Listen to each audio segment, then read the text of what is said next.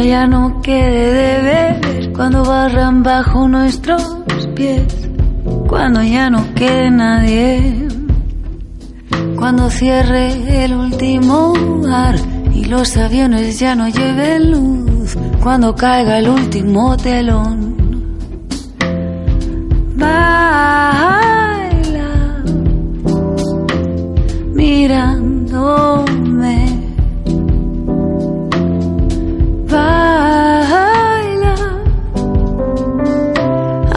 Ya no quede nada, aunque ya no quede nada. Cuando ya no quede más que hablar, cuando no nos podamos llevar todo esto que trajimos. Cuando no haya nada que salvar, ya no queden huellas que borrar. Cuando solo quede tiempo. Perspectiva positiva y fuego cruzado. He esperado escribir este post hasta tener algo concreto y medianamente accionable, sobre cuál es la manera de adoptar un pensamiento positivo. Me he tomado algo de tiempo para pensar.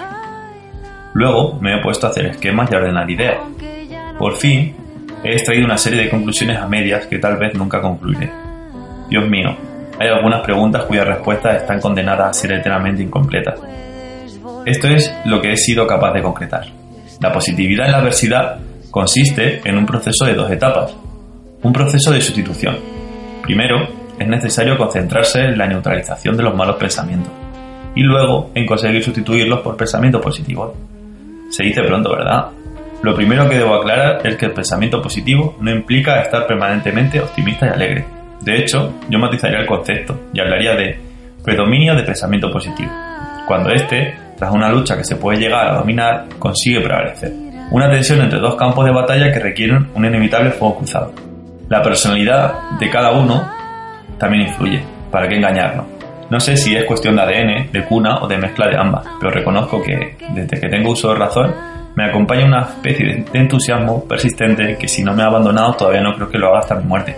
También hay gente que me parece encontrarse a gusto en, en escenarios radicales y adversos. Por eso no tiene que ver nada con el pensamiento positivo, sino con una actitud excepcional ante la vida. Fijaros, por ejemplo, en el caso de Robert Falcon Scott, que regresando de una de sus expediciones extremas al polo, aún exhausto y con las extremidades congeladas como témpanos, junto a un compañero recién fallecido, Edward Adrian Wilson, escribió a su mujer una carta en la que, entre otras cosas, le decía, esto ha sido mucho mejor que vivir en casa a todo lujo. En cualquier caso, si eres de los que ves ese maldito vaso siempre vacío, con un buen entrenamiento mental puedes invertir esa perspectiva.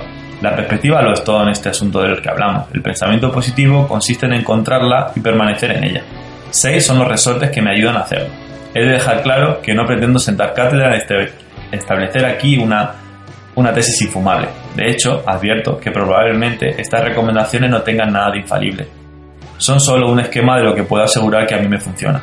Es más, se podría decir que soy un indocumentado en la materia. No soy psicólogo, tampoco filósofo ni terapeuta, solo soy un humilde profesional del marketing haciendo consultoría de sí mismo y compartiendo con vosotros pos a pos el plan estratégico más importante de su vida en un escenario radicalmente adverso.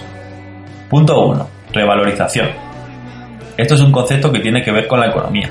Cuando hay escasez de un bien, su valor sube y cuando hay una abundancia, sucede a la inversa. Hasta que no te privan de algo no sabes lo que puedes llegar a necesitar. Por eso, que te priven de la libertad encierra la promesa de sentirte rico al ser liberado.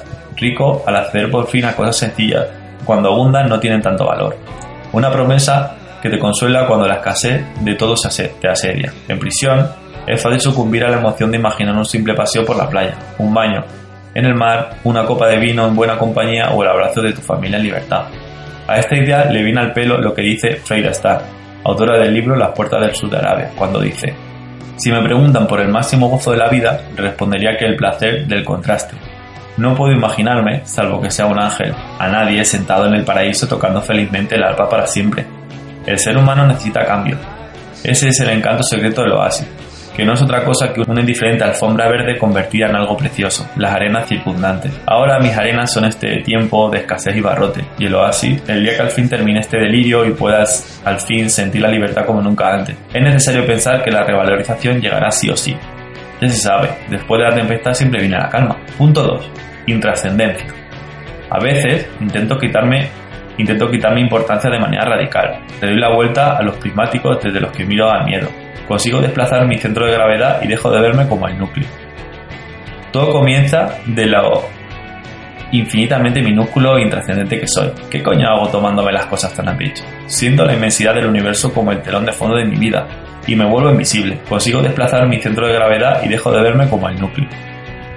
Todo comienza de lo infinitamente minúsculo e intrascendente que soy. ¿Qué coño hago tomándome las cosas tan a pecho? Siento la inmensidad del universo como el telón de fondo de mi vida y me vuelvo invisible.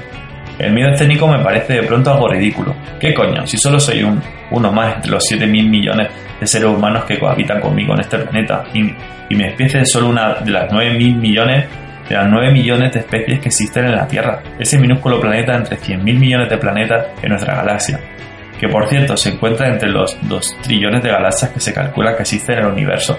Además, aunque llegue a viejo, mi vida se disparará como una milésima de segundo en la inconmensurable noche de los tiempos. Punto 3. Fortalecimiento. Es verdad, lo que no te mata te hace más, más fuerte, y la idea de ser más fuerte es atractiva y me gusta. Apelo al alma del guerrero que todos llevamos dentro. Odio compadecerme de mí mismo. Odio sentirme una víctima. En cambio, me gusta sentirme un guerrero. Un gladiador en las arenas jugándose el tipo. Me digo, tienes que superar esta batalla. No hay otra opción. ¿Va a poder contigo? Y ese grito interior me hace sentirme bien. Siento que me va la vida en ello, aunque a veces estoy cansado y mi armadura parece que, que va a resquebrajarse. Un torrente de fuerza que crece en mi interior me impide siquiera pensar en rendirme. Tengo que aguantar. Esto me servirá para completar el sufrimiento de otra manera. Sin embargo, con más esperanza, esto se puede combatir. Esto me servirá para ser más fuerte. Metáforas a un lado, mi familia es la parte que sin duda más me hace sufrir en toda esta historia. El único consuelo que encuentro es concentrarme en dejarle un aprendizaje que, a pesar del inevitable dolor de la situación, les ofrezca más resistencia ante cualquier turbulencia en la vida. Punto 4. Relativiz relativización.